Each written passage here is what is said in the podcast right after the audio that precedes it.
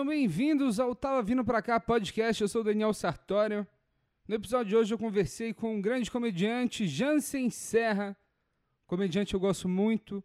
Ele é um cara que ele ele conta muitas histórias de família e nesse episódio a gente teve uma conversa muito legal sobre comédia e sobre a vida dele. Eu tenho certeza que vocês vão gostar. Aliás, eu diria que até nesse episódio eu acho que a Mauri não receberá nenhum e-mail de ódio. Talvez por outras coisas, porque me odeiem e tal, mas lembrem-se. Se gostou, e-mail é tavavindopracá@gmail.com. Se odiou, amaurifte@hotmail.com. E o Jansen, e, e, antes eu quero só falar, o Jansen vai fazer o solo dele, sábado no Ipiranga, dia 9 do 12, às 20 horas. E aqui na descrição desse podcast, seja no YouTube, no SoundCloud. E agora eu também vou publicar no Instagram. É, vou pôr descrição lá o link para comprar ingresso. Eu recomendo muito vocês irem no show dele. Ele é um cara muito bom. E eu gosto muito da comédia que ele faz. E falando sobre o meu Instagram, eu fiz um Instagram pro podcast agora. Eu sei, tô um pouco atrasado, mas eu acho que tá legal, eu acho que vai ser um lugar bacana para eu gravar, para eu gravar e postar fotos das gravações, sem ficar incomodando os meus, os meus amigos civis que não suportam mais coisas minhas de comédia. Mas é isso, é, vocês podem procurar lá, é Tava Vindo Pra Cá Podcast. É isso, no Instagram. Se inscrevam, galera, se inscrevam. Eu tô vendo, eu tô achando um absurdo que isso é um podcast. Isso é um podcast. E o podcast não, o lugar do podcast não é no YouTube. Não é. Só que eu tenho muito mais inscritos no YouTube. Eu, então eu quero que a galera se inscreva também no SoundCloud para vocês receberem na hora que eu posto. Hoje eu tô postando um pouquinho fora da hora, mas é porque eu trabalhei muito essa semana. Muito. Mas eu consegui gravar e o episódio ficou ótimo e eu tenho certeza que eles vão gostar. Muito obrigado e até quinta que vem, pessoal.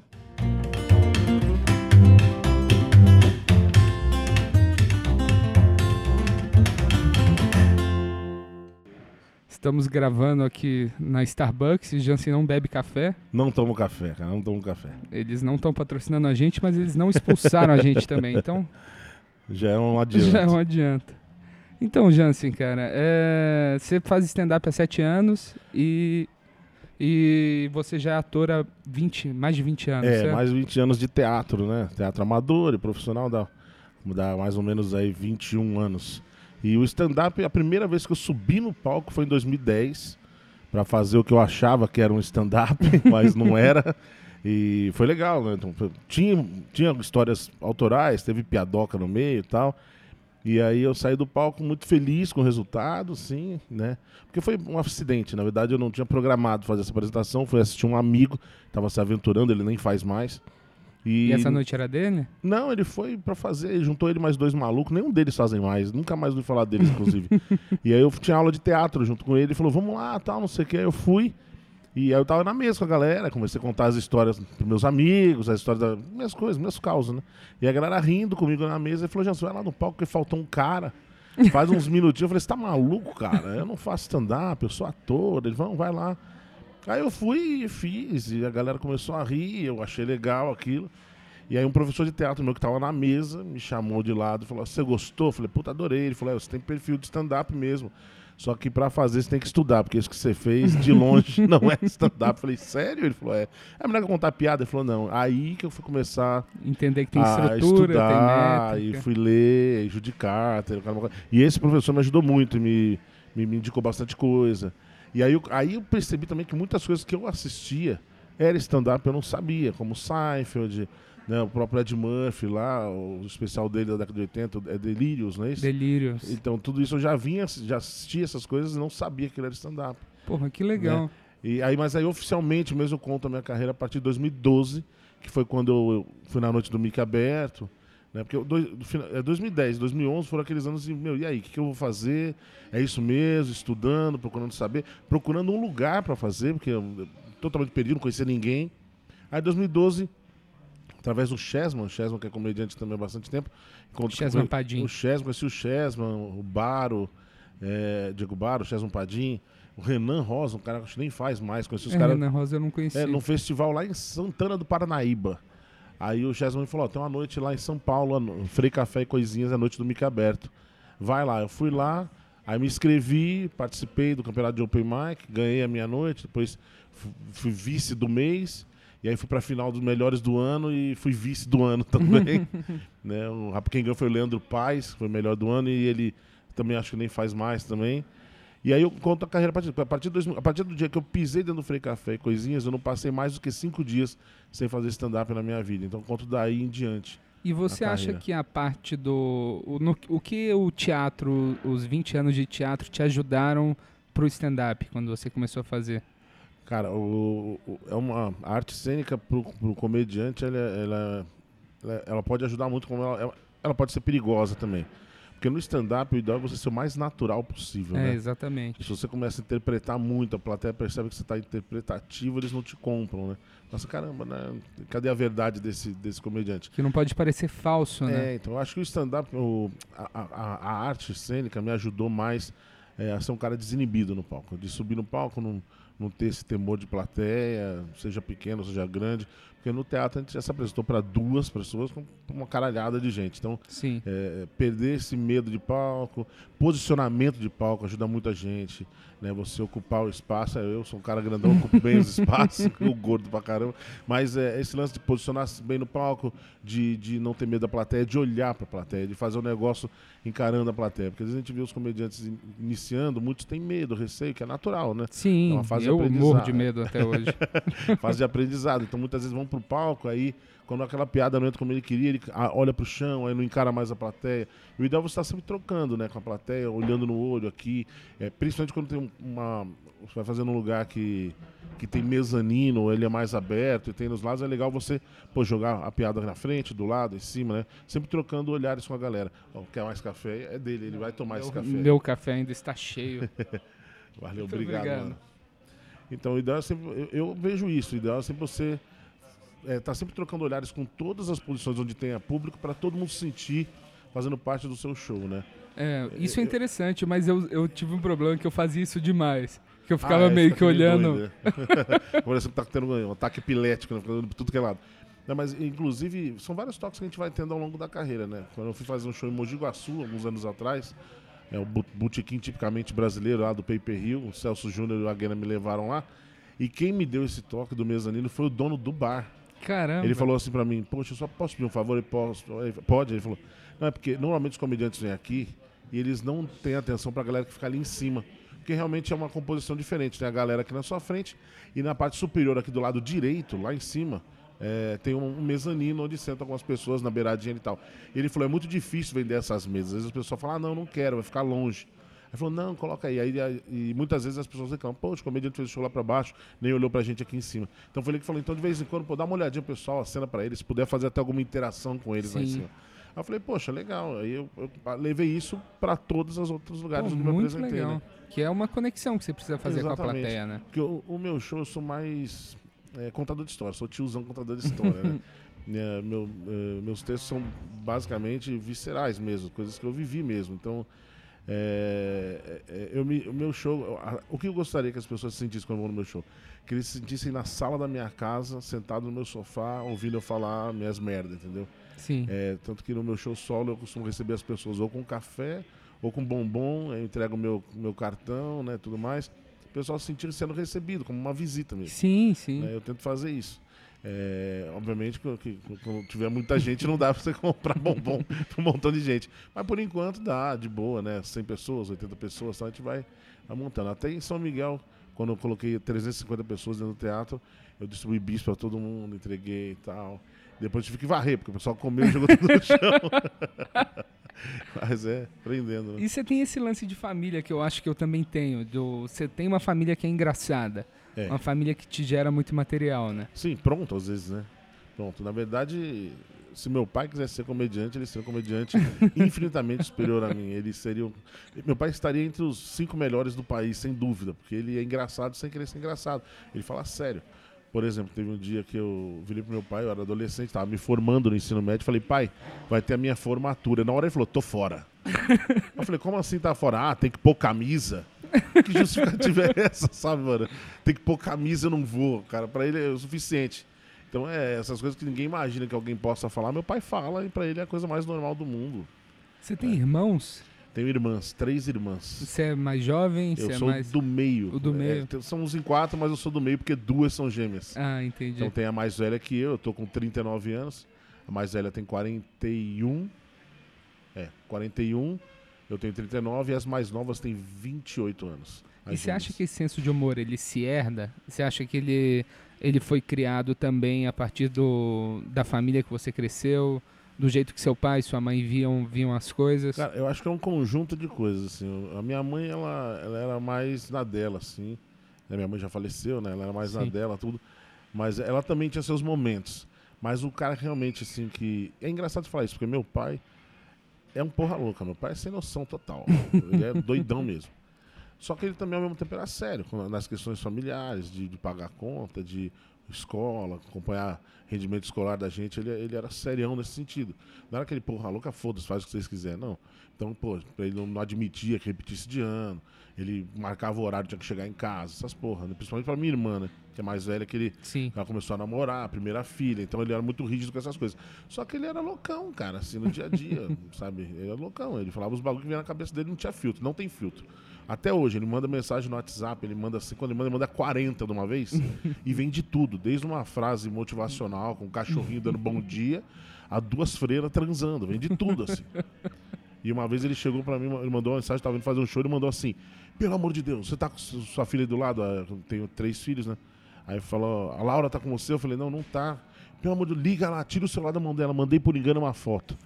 Aí eu pensei: Pro meu pai achar que o negócio é um exagero. Deve ser a coisa mais absurda do mundo. E aí eu liguei em casa desesperado. Falei assim: ó, pega o celular da Laura. Minha mulher pegou. Aí eu fiquei no, no telefone acompanhando. Ela pegou. Aí eu vi minha mulher falando assim: ufa, não é nada demais. Eu falei: não, o que que era? Ela falou: não, é só um travesti batendo a rola na cara de um maluco. pra você ter ideia do que meu pai costuma mandar, minha mulher ficou aliviada Aliviada, por ser uma Deus. rola batendo na cara de outra pessoa. Pra você ter ideia, ah, então pra você ter ideia, meu pai é loucão.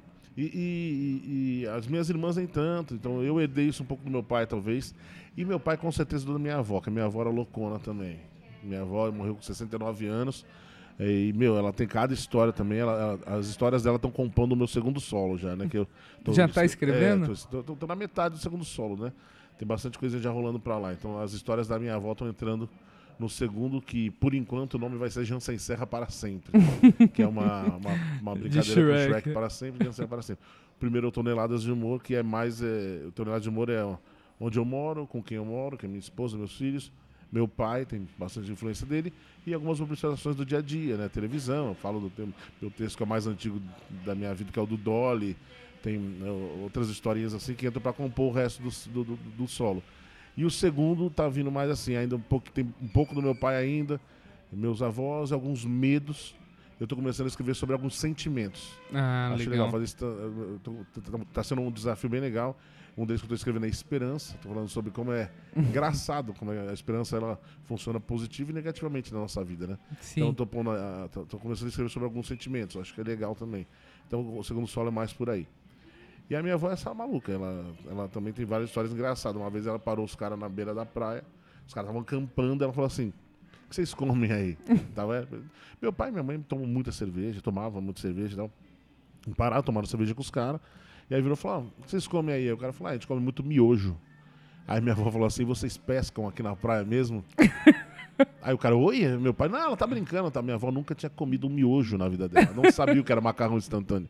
Então o cara falou miojo, ela pensou que era um peixe. E o pior, ela virou pro meu pai e falou: Ai, caramba, deu vontade de comer um miojinho, né?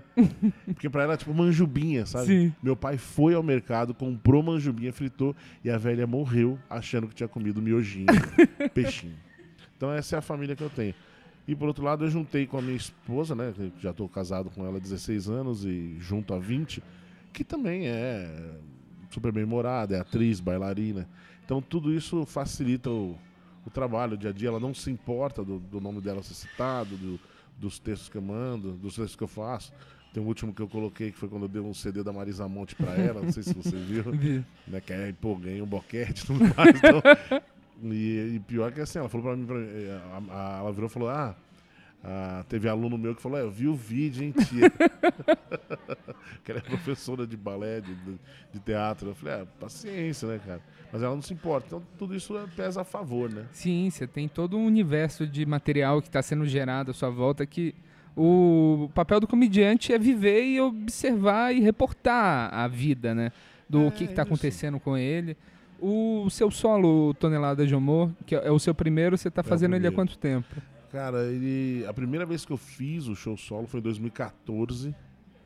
Muito prematuro, eu acho, até porque de carreira mesmo eu tinha dois anos, né?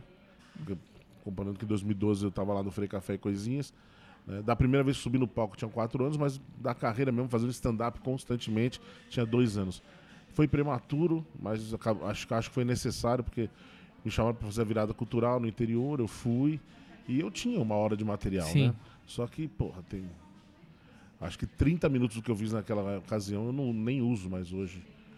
E É, você eu- sente que escreveu o solo, você mudou, você, você ficou mais maduro como comediante? Então, fiquei mais maduro quando eu adequei esse solo. Realmente eu acho que.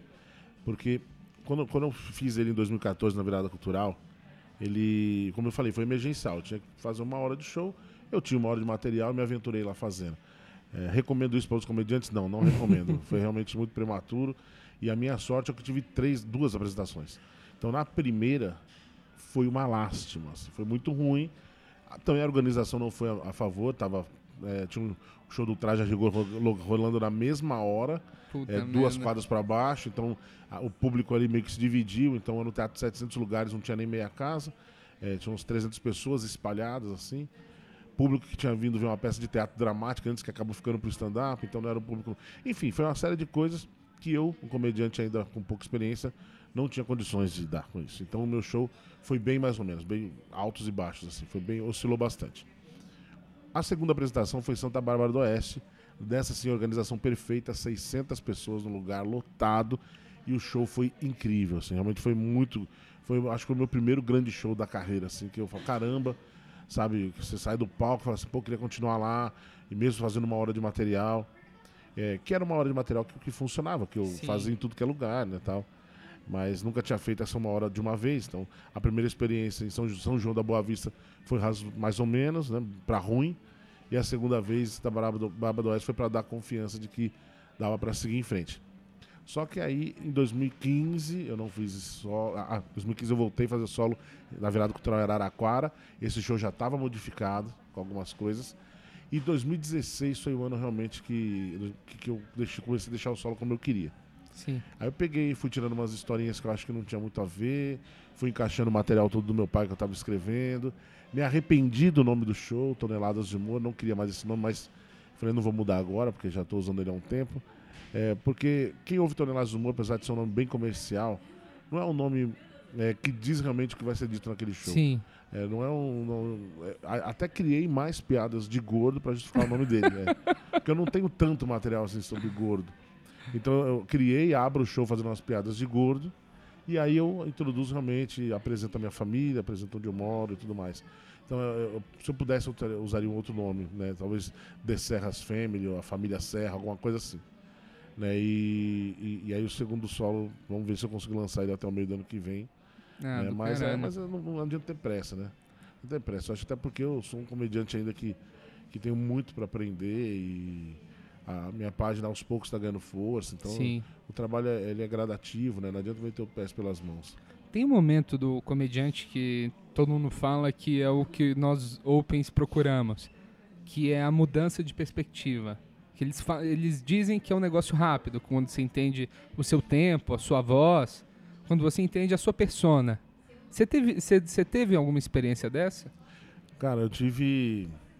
Eu acho que foi aí. do- é, eu fiquei muito tempo em cartaz no Café Aurora com Máfia Comedy, né? Sim. Acho que foi ali, ao longo daquele tempo que a gente ficou ali, que eu, que eu fui percebendo que. que, é, que que- como, como era a minha posição dentro do palco. Porque é o seguinte, é, não sei se você já percebeu, mas tem muito comediante que não gosta muito de abrir show, né? Sim. Quem vai abrir, quem vai abrir, quem vai abrir, os caras ficam, né? É, porque é uma responsabilidade mesmo, pega a plateia fria, é mais difícil. E tem alguns comediantes que não gostam de fazer mais cerimônia também. E eu comecei a perceber que eu tinha um pouco mais de facilidade de ser esse primeiro cara, de ser mais cerimônia, de abrir show. E aí, eu, lá naquela, naquele período no Mafia Comedy, eu, eu falei para os outros integrantes, né? Que era o Boleiro, o Facina e o Molina, né? Falei para eles assim, ó, partir de, e era sempre aquela, quem vai abrir hoje? Como é que vai ser a sequência? Eu falei, a partir de hoje, se vocês permitirem, deixa que eu abro sempre, deixa que eu faça MC, porque eu quero me especializar nisso aí. Eu, é, minha intenção era ser aquele cara que, quando a galera chama para um show, onde a gente caça o Jansen? Ele vai entrar bem tanto no início, no meio, como no fim. Ele pode ser o cara usado em qualquer posição. Né? Porque tem alguns comediantes que o perfil não é nem melhor e nem pior. Sim, Isso é sim. questão de perfil mesmo. Falar assim, putz, o show desse cara é melhor para fechar. Pô, ele é um cara bom para abertura. Esse aqui é melhor ir no meio para não comprometer. tá? Então a gente tem tem, é, tem vários perfis, né? É melhor nem melhor. Nem melhor nem pior. É perfil, simplesmente, né? Por exemplo, o Igor Guimarães é um cara que tem que estar sempre no final. Você Sim, não vai pôr o. Igor para abrir o show. Né? Que o Que Igor, arrebenta os o Igor é simplesmente maluco, né? É, faço bastante show com ele, a gente tem um projeto junto, né? E é sempre assim, quando a gente faz eu, ele e o Diguinho, eu vou entro de MC, Diguinho vem no meio e no final o Igor fecha. Por uma questão até da, do da, da crescente do show, né? Sim, claro. Então eu queria ser esse cara. Falei pra ele, eu posso ser esse cara de abertura e tal, não sei o que, posso treinar bastante isso? Eles falaram, pode. E tem uma vantagem também que eu, eu tenho essa impressão que o comediante que faz MC bem, ele é convidado para mais shows também. Porque tem vários shows que não tem uma pessoa forte de MC, ou por exemplo, um show organizado por comediões de baixo escalão, como eu. A gente chama um profissional para muito fazer o do seu show, cara. Eu te falei isso, eu gosto muito do seu show. Eu lembro a primeira vez que eu te vi foi lá no, no Bet Faria, se não me engano. Talvez foi. É, é, não, não que foi lá, foi no Beverly Hills, numa noite que, que era difícil, tava vazio, mas tinha alguns comediantes, então a plateia era basicamente de comediantes, e você realmente se superou aquele dia, foi incrível. Pô, foi legal Foi aquele legal pra dia, caramba né? aquele show. Foi- eu dei muita risada. Eu era o mestre cerimônia, Sim. e aí tinham 19 pessoas para apresentar. e você foi muito bem. Eu até falei pra você aquele dia, nossa, gostei muito do seu show. Depois eu vi você lá no Bet Faria, que é a noite do Alisson, na noite de de stand-up. Será que Bet Faria? Ótima noite. É muito legal mesmo para testar material, para conhecer gente nova, muito bom mesmo. E acho que eu vi você no Root também uma vez, acho. Então, E é, aí é, eu sempre gostei das apresentações. Você tem um humor diferenciado, cara. é, só não consigo achar, achar o certo ainda, o jeito. É, então, Mas eu tô Isso procurando. é com o tempo, né, cara? É. E eu também não sei o que é certo e o que é errado, cara. Às vezes a gente acerta, às vezes a gente erra. O importante é você fazer o que você acha engraçado, né, cara? Sim, exatamente. E, e o seu público vai se identificar com isso. Não adianta você querer fazer igual outras pessoas É. fazem, né? Isso, isso pelo menos eu tenho a mente tranquila que eu não tô tentando Não, fazer uma lógico, piada né? porque eu acho que a galera vai rir. Tô É, fazendo do que eu gosto. o que você acha engraçado. Sim. E Isso é uma grande, é porque, é, isso é uma grande dificuldade, né? Que a gente via na época do Danilo Gentili, né? Que porra, um mestre, né? Ele, na época dele, muitos comediantes que começaram depois se inspiravam nele. Então a tendência é que os caras até a expressão corporal, né? O tom de voz, os caras viram naquela mesma pegada. Que era normal, porque era a fórmula do sucesso. Sim. Hoje nós temos um cara que está no topo, que é o Thiago Ventura. Ele é incrível também, sensacional. Genial, Thiago Ventura. Ele tem uma expressão corporal fora do comum. Sim. É um cara que muito rápido nas sacadas, né? Realmente eu tenho muita admiração por ele. Já me ajudou muito, inclusive. Já abri alguns shows dele. Então, você vê o Thiago Ventura no palco, é incrível, cara. E aí muitas pessoas, né, muita molecada começou agora. Você vai ver os caras, os caras, e aí, cuzão, ah, tal, não sei o quê. Não é maldade, é porque eles estão se inspirando no cara. Aos poucos eles vão perdendo isso, vão achando a própria persona deles. Isso é um processo natural, eu acredito. É, eu fui numa noite de Open do Kenny que tinha tipo uns quatro que. Venturinha covers. Mas era tipo muito cover. Muito É, cover. então, mas, mas aos poucos, assim. Primeira coisa, você tá há quanto tempo fazendo, Daniel? Tô fazendo há dois anos. É, da galera que começou com você, quantos ainda continuam fazendo? Cara, parou pouca gente. Eu comecei com uma galera que eu gosto muito, assim, a da cada turma. 10, quantos estão indo aí na estrada? Oito, talvez. Porra, bastante até. Bastante. Se for pegar na minha época lá, no Frei Café e Coisinhas, da, da noite que eu, que eu fiz lá, a semifinal que eu fiz, era eu, Cassiano Batalha, que ainda faz, não faz com tanta frequência, mas ainda faz, José Fucai e um outro rapaz que era o David Lima. Os dois não fazem mais, metade já ficou pelo caminho. É. Então é, eu perguntei isso pro menino Open. é, o, o campeão da, da- do ano de 2012 não faz mais, que é o Leandro Paes. Tenho contato com ele até hoje, é um amigo. Então, se você for vendo, é uma carreira difícil, cara. É muito. Então, você não vai fazer stand-up porque você quer ganhar dinheiro. Você vai fazer stand-up porque você gosta de estar no palco, você gosta de fazer o pessoal você gosta de escrever piadas. Se você não gosta de escrever e tá fissurado em ganhar grana, você tá escolhendo a profissão errada. Né? Porque a gente se dedica muito, a gente trabalha desde a hora que a gente acorda até a hora que a gente dorme, pra é, nem sempre ter a garantia que a gente vai ter um dinheiro no bolso, não. Né? Você faz stand-up por muito tempo até você começar a ganhar cachê. Então é, Sim. é, é uma, é uma parada muito difícil. Só para os ouvintes terem uma noção, eu faço há dois anos, regularmente, uma, duas vezes por semana pelo menos, e eu já ganhei o total de acho que 270 reais. Cara. é, mas ó, entre 2012 e 2015 eu praticamente não ganhei Exatamente, tem que fazer Então, porque é, gosta e as coisas vão é. eventualmente. O- mas o que aconteceu ah, na minha, na minha- no meu caso? Acho que eu fugi até da pergunta que você me fez, né? Você me falou sobre a persona no Sim, palco e tudo, né? É, eu, eu- eu descobri essa persona ao longo desse período no, do Mafia Comedy, voltando lá, né? É, que aí eu falei, não, eu quero ser esse cara, eu quero me especializar em abrir show, sou mestre cerimônia. E é, comecei bem nisso lá. E aí outros shows começaram a me chamar, tal, pra fazer, mestre de cerimônia aqui, mestre de cerimônia ali e tal. E se eu, ah, vamos chamar o Jansen, ele abre, eu abria. Principalmente início de projetos. Os caras Sim. começar um projeto, falaram assim, ah, vamos chamar o Jansen, ele abre o show. Assim. E eu comecei bem nisso. E aí, eu, naquela época, eu comecei a imaginar, pô, será que um dia eu vou estar no- nos principais palcos fazendo é, mestre de cerimônia, no Comedians, por exemplo, né? Era um sonho muito distante pra mim, isso ainda, né? E, e aí, é, ano passado, em 2016, em fevereiro de 2016, pela primeira vez, eu fui convidado para fazer uma, uma, uma canja. Obviamente, o pessoal fala, ah, mas como foi? Te indicaram? Tive sim indicação de outros colegas, mas eu ficava mandando material para Comedians a cada seis meses, desde 2012. Eu mandava, seis meses depois eu mandava um vídeo novo, seis meses depois mandava um vídeo novo.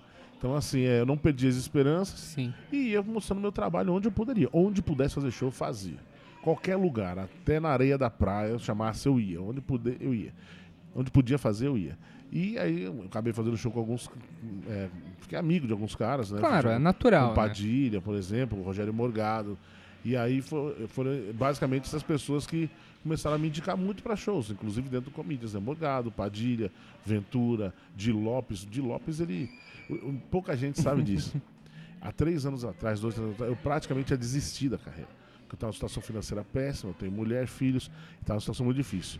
O Di Lopes me pegou na mão e falou: Não, você não vai desistir. Começou a me levar em todos os shows que ele fazia. Convidavam ele, ele falou: Ó, tem outro convidado? Não, então não convida, mas eu vou levar o Jansen. E aí, Ah, o, é, ele, nossa, eu devo muito ao Di Lopes, é um grande irmão mesmo.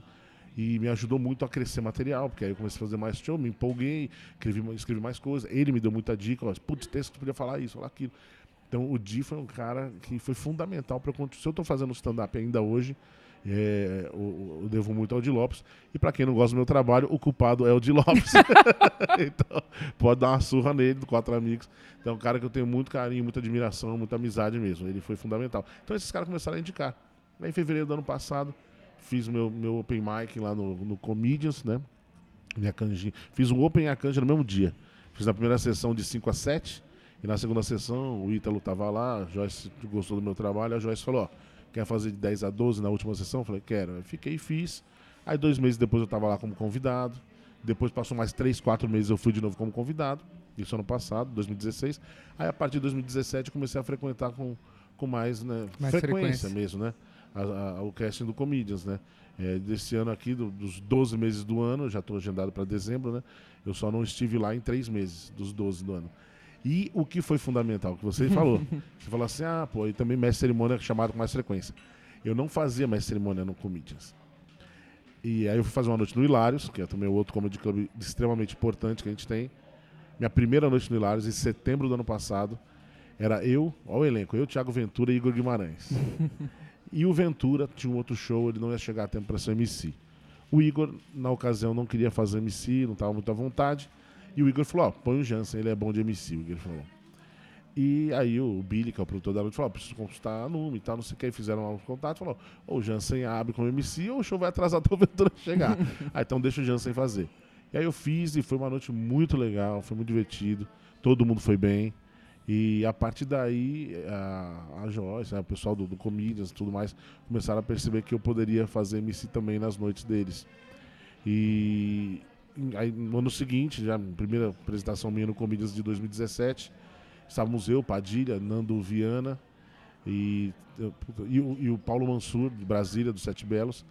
E eu MC ia ser o, o- o Padilha. E o Padilha não podia ser MC porque ele tinha quatro amigos na mesma noite, ficar lá e cá. E aí o Padilha falou, pô, põe o gordão aí, o gordão faz MC em tudo que é lugar. Aí, pô, o pessoal falou, é verdade, né? Temos bons feedbacks dele lá no do Hilários. E a partir dali eu comecei a fazer MC sempre no Comedians e no Hilários, eu, sempre, sempre. No Hilários eu acho que eu nunca fui sem ser MC. Foi uma vez só. No Comedians, desde de, já de fevereiro desse ano até presente data, eu só fui como MC. Então é, é algo que eu gosto de fazer, não é um sacrifício para mim, eu gosto de ser MC. É, eu gosto de ser esse cara que conduz o show, o tiozão da galera, eu gosto de fazer esse papel. E foi aí que eu encontrei a minha persona, respondendo finalmente Sim. essa pergunta. Eu me vi sendo esse cara, o, o, o gordão simpático, gente boa, tiozão do churrasco, que acolhe a galera, vamos lá, vamos assistir um bom show de humor e aí apresento meus amigos comediantes. Eu me sinto bem fazendo isso. Ah, do caralho. O, você citou a piada da- do Dolly. Dolly. é. Essa foi a primeira piada que você pensou assim, que você escreveu e falou, porra, eu tenho uma piada engraçada. Foi a assim? segunda. Foi a segunda? Ah, em 2010, cara. 2010? Em 2010 eu escrevi. Tem uma piada que tá no meu solo, que é. Eu conto. e é tudo real. É Uma mina que eu conheci num karaokê, perto do crematório da Vila Alpina. e. E eu achei que, falei, quando eu comecei a ver stand-up, a minha principal influência gringa, tirando o estupro, é o Bill Cosby. eu tenho muita.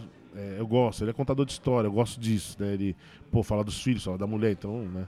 Pô, o tiozão carrega um show de duas horas e meia, né, irmão? Porra, Sim. é foda.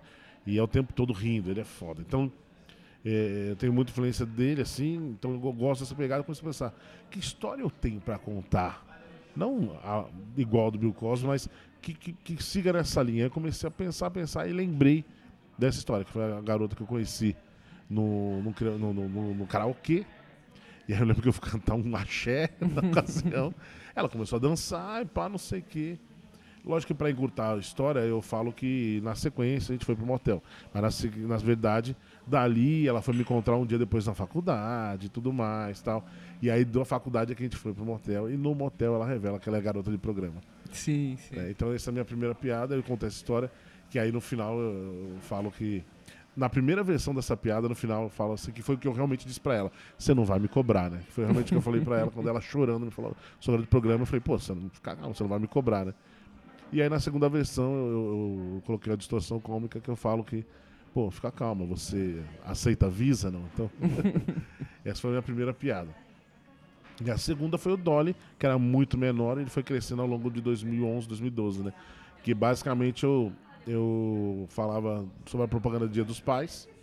Falava assim, nossa, tava vendo televisão, né? Propaganda de papai, você é amor.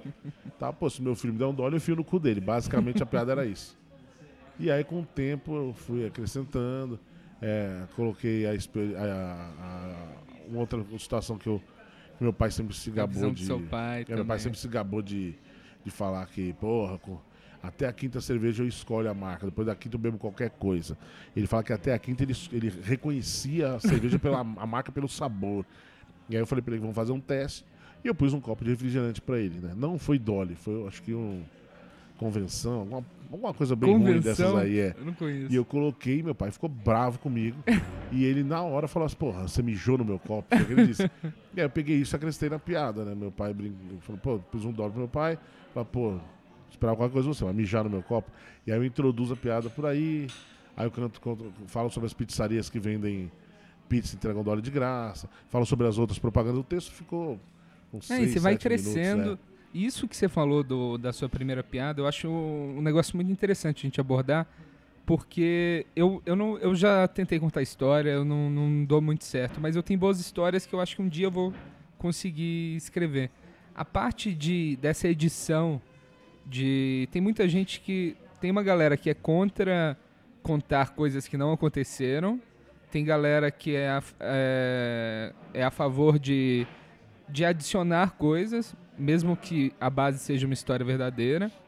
E o que, você acha disso? Tipo, você acha que você tem uma história, você adapta ela pra deixar mais engraçada. Sim, eu, eu acho que é o seguinte, Daniel, é, eu não sou nem contra nem a favor, sabe? Eu acho que a, a ordem é fazer a galera rir. Sim. E você tem que ser autoral no stand-up. Eu acho que é Sim. isso.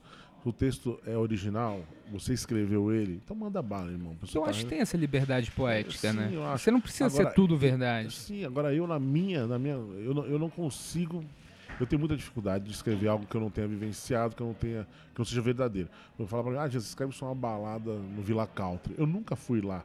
Sou Sim. casado há 16 anos, 20 anos com a minha mulher, eu nunca pisei no Villa Country, então eu não consigo. Agora, óbvio, se eu for lá uma noite, eu posso ficar lá fazendo meu laboratóriozinho, escrever um texto, pô, ontem fui no Villa Country pela primeira vez na vida e aconteceu isso, isso, isso, eu posso contar. Agora, é, as minhas histórias, como eu faço? Eu pego. Lógico que aqui eu fiz um resumão, né? Da, da- Claro. da minha primeira piada. Ela tem, tem algumas expressões corporais, né? Tem, tem punches físicos, né? E, e- e tem algumas coisas que eu coloquei também. Mas é, por exemplo, no final que eu alterei ele falando que aceita a Visa. Eu não disse isso pra menina na ocasião. Lógico não. Eu disse, Claro. eu disse o que eu falei na primeira piada lá, quando eu fiz ela pela primeira vez. Falei, pô, você não vai me cobrar, né? E aí, pô, é, era um plano, o pessoal ria muito, aplaudia e tal. E aí eu percebi que com o tempo perdeu força isso. É, isso acontece. Eu né? pensei que com o tempo, tipo, dois, quando eu fazia, era, o meu set de fechar esse. É, foi a minha primeira piada e durante muito tempo era a minha piada mais garantida. Então, eu fechava os shows com ela, mas eu percebi que aos poucos, é, como eu fui escrevendo outras coisas. Obrigado, irmãozinho. Como eu fui escrevendo outras coisas, é, eu percebi que outras coisas ficaram mais engraçadas que isso, e isso foi perdendo força. E aí eu comecei a fazer assim: ah, você não vai me cobrar, mante isso. E aí, ela, aí eu falei, pô, ela continuou chorando muito, falou, não, claro que não. Aí ela falou assim, é, ah, deixa de ser idiota. Eu falei, não, calma. Então você aceita a Visa? Eu acrescentei os dois punts. Né? Manti aquele, ela continuou chorando, então você aceita a Visa. E aí eu percebi que o Visa funcionou muito. E que aquele lá não funcionava mais tanto. Então eu acabei substituindo. Mas É. você acha que parou de funcionar porque você não, não, não fazia na mesma energia que você Com fazia? certeza. é. Eu, eu acho que tem várias coisas que, que, que acontecem. Eu acho que ao longo da, da carreira, ao longo da evolução da comédia, as pessoas, até o público mesmo, vai ficando mais crítico com as piadas. Acho que o que era engraçado há, há alguns anos atrás deixa de ser engraçado, até porque apareceram outros caras mais engraçados ao longo do caminho. Sabe, mais inovadores, com textos mais inteligentes. Então, cada, cada vez cada, é, cada vez será mais difícil fazer comédia e cada vez é, você vai ter que reciclar o seu material numa velocidade incrível. É. né? Até porque hoje em dia também faz muita piada factual. Né? Quem fez uma piada incrível esses dias, que eu falei, pena que ela tem data de validade, eu acho que tem, foi Humberto Rosso, que é um cara que eu adoro, comediante incrível. Ótimo Ele comediante. fez uma piada sobre essa história toda do William Vac. Ele falou assim: eh, ele estava num texto dele e ele falou, pô, eu estava mais deslocado, olha só, eu estava mais deslocado do que o William Vac num show do Raça Negra. Eu falei, mano. A plateia aplaudiu quase que de pé. Foi muito legal a piada. Só que é uma piada que daqui a um tempo eu não sei se vai perpetuar como netinho batendo em mulher ou se de repente daqui a um ano o pessoal, ah, William Wagner já foi, não sei. Mas é uma piada muito boa. E isso é normal, algumas piadas têm data de validade. A piada do Dolly, eu pensava que eu ia usar ela no máximo um ano e assumir. Mas graças ao bom Deus, a Dolly continua fazendo propagandas ruins. Então. ela continua sendo. E ela é um refrigerante que vende muito, cara. É um refrigerante que vende muito, a propaganda passa muito. Eu fui fazer um show na divisa do Pará com Mato Grosso, longe pra caramba. E eu cheguei lá, fui, fui almoçar, fui no lugar, falei, conversar com a galera. Falei, pô, o que, que tem aqui que não tem? Porque eu gosto também de escrever uma coisa em outra regional. E aí eu falei, tem Dolly aqui? O cara falou, não tem, mas eu odeio esse refrigerante. eu falei, por quê? Ele falou, a propaganda passa direto, mano. Que, tal, que saco, aquele dolinho e tal. Então é uma coisa que a referência é quase que nacional. Então eu consigo usar, né? É isso de referência para públicos do. Sim. O, eu tava ouvindo o podcast do Maurício Meirelles, que eu achei muito legal. Não sei se você já ouviu. Já, já ouvi, muito bom. Ele fala do show que ele fez nos Estados Unidos e que muita gente que tá lá, brasileiro que vai no show dele, é uma galera que tá lá há 20 anos. E, tipo, eles perderam todas essas As referências. referências atuais, né? E como e ele se sentiu fazendo piada igual quando ele não era quando ele era um desconhecido. Eu achei isso interessante, porque precisa ter esse tato de isso que você falou de perguntar, tem Dolly aqui. Ah, sim. Esse, esse lance de buscar o que, que tem de referência, o que, que não é, é. Tem muitos casos de comediantes que palavras daqui são, são algo bizarro no Nordeste, por exemplo. Ah, é normal isso aí. Então, é bom você sempre dar uma. Eu gosto de fazer isso, né? Eu fui fazer show em Petrópolis, lá, aí eu vi que o. o- Cara, como é o nome dele, cara? O Severo tava, é, tava em prisão domiciliar lá. aí eu fiz algumas piadas relacionadas. Eu falei, pô, gosto muito das celebridades que tem aqui, tem o Severo aqui. aí o pessoal já começou a rir na hora que eu falei o nome dele, né, cara? E, e eu acho que a galera se sente acolhida. Ele falou, pô, ele se preocupou em, Sim. em nos incluir, em pesquisar sobre a gente. Aí lá em Petrópolis eu falei sobre o Museu de Cera, falei do que tem lá, que é muito legal. Falei sobre a prisão domiciliar do Severo. e sobre outras coisas também, né? Fui fazer show em Barra do Garça, Mato Grosso também. Cheguei lá, pô, lá tem um dos primeiros aeroportos de de espaçonave, assim, de, de Sim, de OVNI. eles né? estão de OVNI, eles estão esperando, pô, um prato cheio pra fazer piada, né, cara? Então assim, a gente vai se adaptando, cara. Eu acho muito bom esse lance. o Afonso Padilha faz isso com maestria, né, cara? Ele, Sim, ele sim. vai no lugar, ele começa o show já mandando as piadas sobre o lugar. Eu acho ele muito bom. Ele é incrível, cara. Mas só, é, só reforçando o que eu falei, é, eu, eu, eu não tenho nenhum problema com as pessoas que fazem piada é, contando mentiras. Assim, não mentira, é, criando 100% Sim, do texto criando. né, sem ser baseado em nenhuma verdade. Eu não tenho nada contra isso. Não tenho nada contra isso. Eu só acho que o cara tem que ser autoral, tem que ser original. Só isso.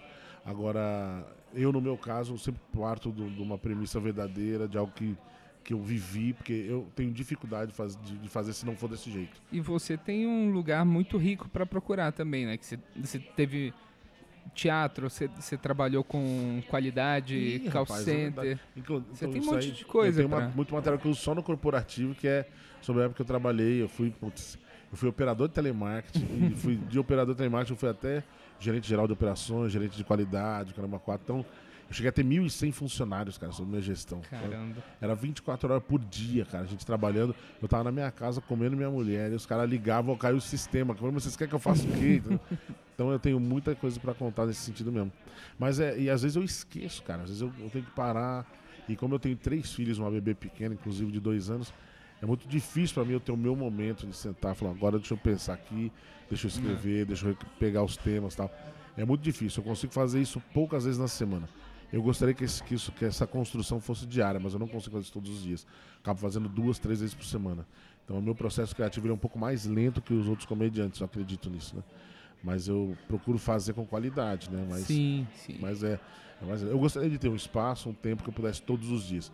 Mas é, a minha realidade é outra, né? Eu sou casado, Claro. tenho três filhos, então, pô, todo dia levo o filho à escola, busco o filho à escola, deixo filha na perua e pega outra. Perua, é, essas vans escolar, né? É que eu sou velho, né? Então eu falo do jeito. E aí dou almoço pra um e minha mulher também é professora, então é uma correria danada. Eu tenho, eu tenho que me adequar a isso para continuar trabalhando. E, e- e- e eu, é, eu não vejo problema nenhum quando a pessoa tem uma história verdadeira boa e ela põe uma distorção cômica aqui, um temperinho ali e muda uma coisinha aqui para poder ficar mais engraçado. Não tem problema nisso. É, que eu, eu tenho, por exemplo, várias histórias que eu já tentei contar, só que elas não terminam de maneira tão engraçada. O meio dela é engraçado e eu fico pensando, porra, tem que inventar alguma coisa pra acontecer no final pra... Não posso sair da história sem risada, né? É, então, eu, eu, penso do, eu penso o inverso, penso assim, qual foi o momento mais engraçado dessa história? Então eu vou dali para trás e tento Hum. encerrar ali. Por exemplo, quando eu peguei meu pai e minha mãe transando, que é um dos, dos textos que mais vai mais alto no meu show. É, Qual, eh, qual foi a bizarrice maior? Foi meu pai ter cagado, cagado fato de eu ter visto. Não tá nem aí. Né? Meu pai cagou pra isso. Então, né, ele continuou transando. A verdade é, se ele viu, ele viu que eu tava ali, eu saí fora. Ele continuou mandando bala. Minha mãe ficou constrangida, fiquei se olhar na minha mãe. Minha mãe ficou se olhar pra minha cara uns três semanas. E meu pai, pra ele, foi super natural. E, e aí, então eu peguei esse momento constrangedor, que foi o momento que meu pai cagou pra minha presença e continuou transando com a minha mãe. E, e- e contei pra trás, né? E fui ali, pô, acordei mais cedo, fui, olhei, vi os dois. Aí a gente vai recheando de, de, de, de punch, né? De, de piada, né? E de, e de expressão também, né? Eu acho que é, que é muito bacana a expressão corporal, facial principalmente, né? Por isso que a iluminação é tão importante no show, cara. As Sim. pessoas a gente não dão tanta, tanta va- valor a isso. Ah, não, tem o som bom, deixa tudo aceso. Não, cara, é muito importante que a luz esteja adequada, tanto quanto o som. Deixa a galera no- no- na penumbra aqui, aquele foco de luz, pega a expressão facial, corporal. É tão simples, artista, né? E, a e às vezes o dono do bar, ele não entende o quão Não. importante é E, isso. é, e às vezes tem produtores de noite mesmo, que às vezes são até comediantes, né?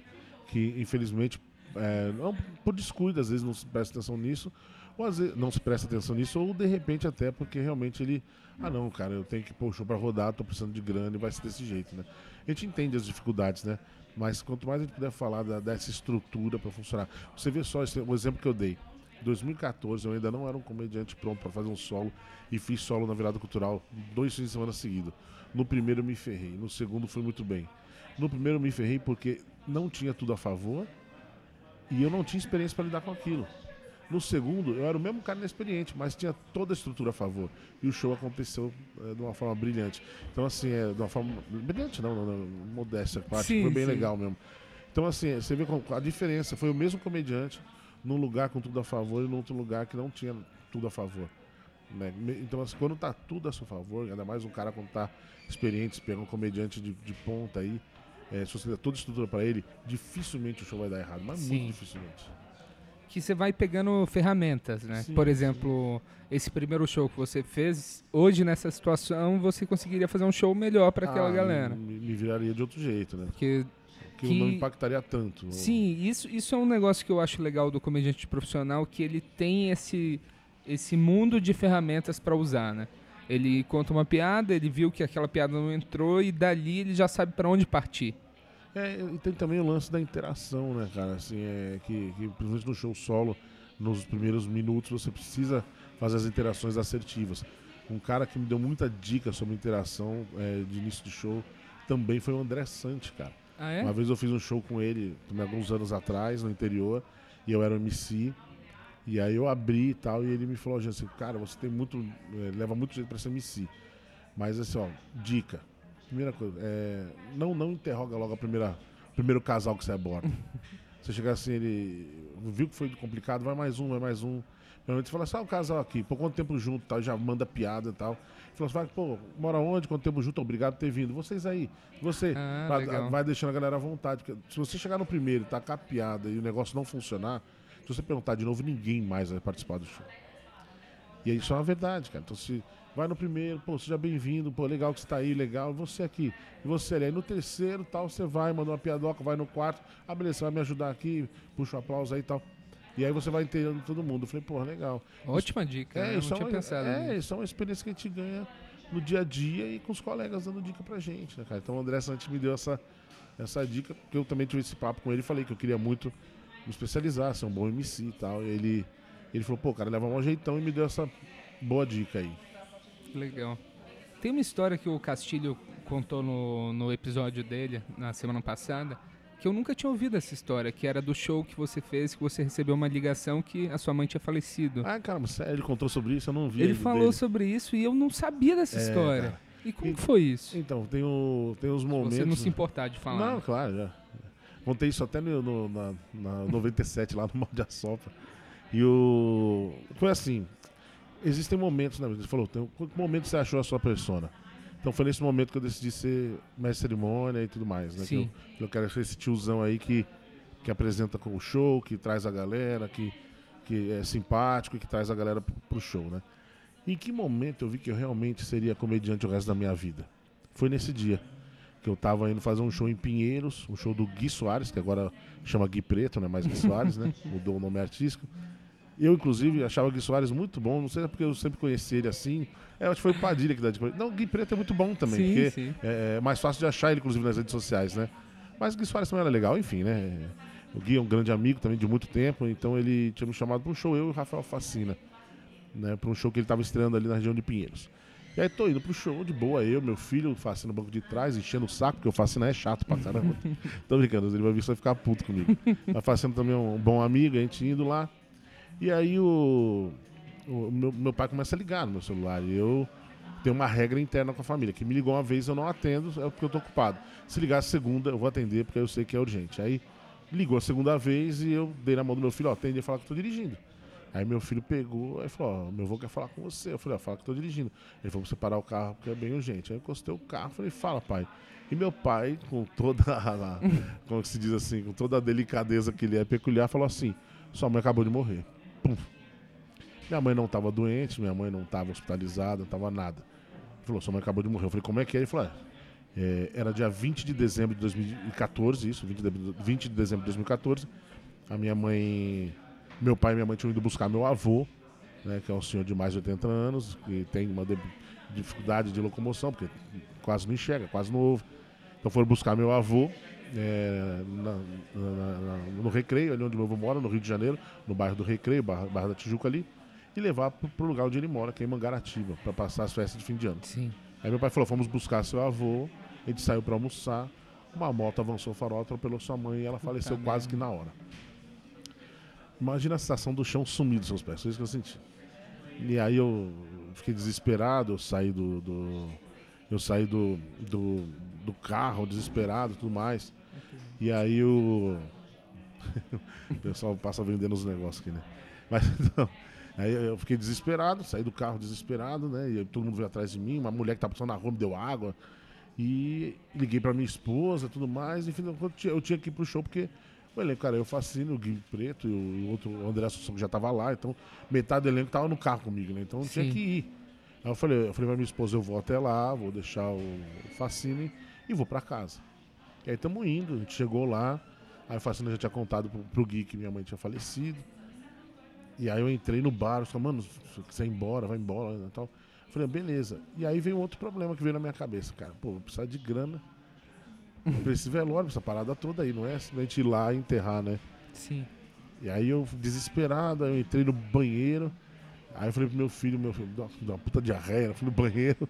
Meu filho foi atrás de mim, eu tava cagando de porta aberta com meu filho conversando comigo, eu chorando. E aí o Gui entrou no banheiro e falou: Ó, fala pro seu pai que ele pode ir embora, que te dá o cachê, ele vai embora. E aí eu pensei, putz, né? Mas eu não tinha falado pro Gui esse lance do dia, eu tinha falado pro meu filho. Sim. E coincidentemente ele entrou, "Ó, te dá o dinheiro, o dia você vai embora, não precisa fazer o show. E aí meu filho falou pra mim, ó, disse que vai te dar o dinheiro, você vai embora. Eu falei, é, mas putz, cara, aí eu chorando, virei pro meu filho e falei, caramba, meu, eu não tenho mais mãe, minha mãe morreu. E aí meu filho olhou pra mim, meu filho não tinha derramado uma lágrima até então, ele olhou pra mim e falou assim, foi, foi isso que foi o que ele falou ali que fez eu ter a decisão de, de ir pro palco. Ele falou assim, pai, desculpa não estar chorando agora pela minha avó, é que eu não tô vendo ela. Acho que na hora que eu ver a minha avó no velório, eu vou chorar. E aí eu pensei, porra, eu como comediante, isso tá errado. Porque a gente, a gente transforma tudo em, em piada, porque é a nossa forma de homenagear as coisas e de, de chamar atenção para as pessoas, a gente quer que as pessoas prestem Sim. atenção. Eu falei, não, cara, não é chorando que, que, que a gente vai homenagear, não é chorando que demonstra sentimento para alguém. Vai lá e fala pros meninos que eu vou fazer o show e cada risada e cada aplauso que a gente tirar vai ser pra sua avó. E aí ele foi lá, falou pros caras, os caras voltaram, falaram, não, tem certeza? Eu falei, não, eu vou. Assim, não era um show, era uma, era uma estreia de um projeto que nem foi pra frente, eu não tinha obrigação nenhuma de ir pro palco. Não ia me queimar, não ia trazer nenhum problema pra mim. Mas eu, naquele momento, eu falei, eu tenho o dever moral de ir pro palco, é, até pela, pelo tudo que minha, até por tudo que a minha mãe me ensinou, a honrar todos os compromissos. Eu falei, eu tenho que ir pro palco, tenho que fazer esse show. E até pra mostrar pro meu filho que, que o negócio não é bem assim. A gente foi pro palco, aí os caras, vai primeiro, vai que você vai mal, né? Eu falei, não, beleza. Aí eu fui primeiro. Se eu falar pra você que eu fiz o maior show da minha vida, obviamente eu vou estar mentindo. Né? Mas foi um show bem legal, teve risada, teve aplauso. Fiz as piadas que eu falo da minha mãe, fiz todas. Quando o show terminou, saí do palco, ela era aplaudindo. Aí sim, meu filho tava chorando no final do show. E o, o Gui veio depois e falou: agora vocês viram um cara aqui, porra, não é só grande de tamanho, porra. A mãe dele acabou de falecer, ficou sabendo há 40 minutos atrás, subiu no palco e fez o show. Aí o bar aplaudiu de novo, eu, aí sim eu derramei em lágrimas. Assim. Porra, cara. E segui meu caminho e fui enterrar a velhinha lá. Velhinha não, né? Minha mãe morreu jovem, né, cara? Morreu com 62, cara. Hum, Foi uma tragédia mesmo. E, e é isso, cara. Foi isso que aconteceu. Foi muito mais uma. E aí quando eu cheguei lá, meu pai virou pra mim e falou assim: O que você tava fazendo? Tava dirigindo por quê? Eu falei, não, tava indo fazer um show. Aí ele indo trabalhar, né? Eu falei, é. Ele, você fez seu show? Eu falei, fiz. Ele falou, é, filho, ainda bem que você fez, porque eu e sua mãe não te ensinamos a desonrar seus compromissos. As pessoas lá contavam com você. Eu falei, não, tá certo e tal. E o mais engraçado de tudo isso é que, um ano depois, eu e meu pai conversando sobre esse dia, sim. ele falou, como é que tá o trampo? Eu falei, ah, tá bom, fazendo show aqui. Meu pai virou pra mim e falou, você não é músico, você não tem banda. Que show é esse que você faz, cara? Eu falei, é comédia, fui explicar pra ele. Meu pai não sabia o que eu fazia, você tem noção Ele disso? não entendia ainda. Não, E ele já foi no seu show desde Nunca então? foi. Nunca foi? nunca foi. Minha mãe morreu sem ver. Minha mãe viu uma vez, me viu no teatro, fazendo espetáculo teatral mesmo, né, peça, peça mesmo, né? E meu pai nunca viu nada, até fiz show no Rio de Janeiro já, ele mora lá, lá perto, né? Falei, pai, tô no Rio hoje. Ele falou, beleza, boa sorte aí. não vai. Tem que pôr camisa, né? Não rola. Meu pai é loucão. Porra, Jansen, do caralho essa história, cara. É... Então, foi nesse momento que eu falei, caramba, é isso que eu vou fazer pro resto da vida, não tem como fugir disso. É isso que eu vou fazer pro resto da vida. Eu já fiz uma série de outras, eu já fui locutor de porta de loja, fui né, gerente de, de, operações, gerente de qualidade, tive mil e tantos funcionários. Mas é uma coisa assim que, que eu nunca me senti chefe de ninguém. Sim. Eu sempre me sentia parte do grupo, entendeu? Cada um com a sua função. Inclusive, eu sempre falei isso pra galera. Eu falei, se eu faltar amanhã, puta, a empresa funciona de boa assim. Agora, se vocês resolverem não vir, cara, fodeu. Quem é que vai atender esses clientes aí? Então vamos lá, gente. Então é, eu nunca me senti melhor do que ninguém, nunca me senti parte superior, sabe? Eu, eu me senti uma, uma engrenagem junto com a galera. Até porque é, eu não gostava de fazer aquilo. Eu fazia por obrigação, porque eu precisava sustentar uma família, preciso ainda até hoje. Mas por um outro lado, eu tenho em mim uma coisa que eu não saio de casa sem me doar 100% do que eu tô fazendo. Porque se for para sair de casa fazer minha boca, eu fico em casa com a minha família. Então, Sim. eu ia fazer os negócios bem feitos, sempre me dediquei bastante.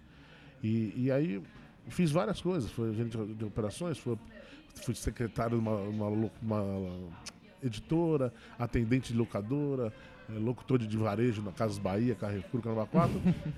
e, cara, e, e, hoje eu sou comediante. Então, assim, é. E, e, e, naquele dia que minha mãe faleceu, eu falei: é isso, é isso que eu vou fazer enquanto eu tiver força. Tá? Quando eu vou estar velhinho e vou estar sentado lá no canto do bar junto com outros três comediantes, esperando a minha hora de subir no palco e fazer meu show. É, é isso que eu espero. Isso, do, isso é do caralho. É. Isso é mais uma coisa que eu queria falar muito, que as pessoas sempre mandam pra gente, né? Claro. Ah, como é que eu começo a fazer stand-up e tal. É, é, aquilo que eu já falei.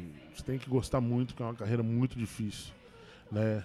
É, não tem essa que, ah, é porque eu sou homem, porque eu sou mulher, porque eu sou gordo, porque eu sou magro. Porque... Cara, as dificuldades vão ter, independente da sua condição social, da sua sexualidade, de onde você mora. As dificuldades vão te. te vai ter dificuldade de qualquer jeito. É, eu moro no extremo leste de São Paulo, moro lá em São Miguel Paulista. Então qualquer locomoção para mim é muito difícil. Já perdi show por morar longe. Os caras falam, ah, não, já você mora longe, não dá tempo dele chegar, tipo, em cima da hora porque ele me chamar, não deu para ir. Ou então pra logística, pô, mora todo mundo pra cá, então não dá para chamar ele. Né? Então, assim, a, a, questão é: as dificuldades vão existir. E tudo vai se resolver no palco. Sim. E quando você for se apresentar, faça o seu melhor, que é lá que vai estar a diferença. Tudo que rola fora do palco pode ajudar ou não, mas a diferença mesmo vai fazer no que você apresenta dentro do palco. Então, é, não, não, não, não tenha é, pudor, nem preconceito, nem nada desse tipo. Estude bastante, leia é, os livros que existem à disposição, Sim. Judy Carter, Léo Lins, peça ajuda, assista o máximo de stand-up ao vivo pelo YouTube ou Netflix, onde você puder, e tenha certeza sempre disso, que tudo se resolve no palco, não fora dele. Do caralho. Minhas redes sociais. Muito obrigado. Suas redes sociais, Jansen Serra. É, facebook.com barra o Jansen Serra. Então, Facebook, minha página, tem um, um ozinho na frente, o Jansen Serra. Instagram e Twitter, arroba Jansen Serra. E foi um prazer estar com você, um cara Pô, muito gosto pra, muito também. Muito Tamo prazer, junto. gosto muito da sua comédia. Não, tava vindo pra cá. Eu tava vindo pra cá. Eu tava vindo pra cá e Eu não tava vindo pra cá.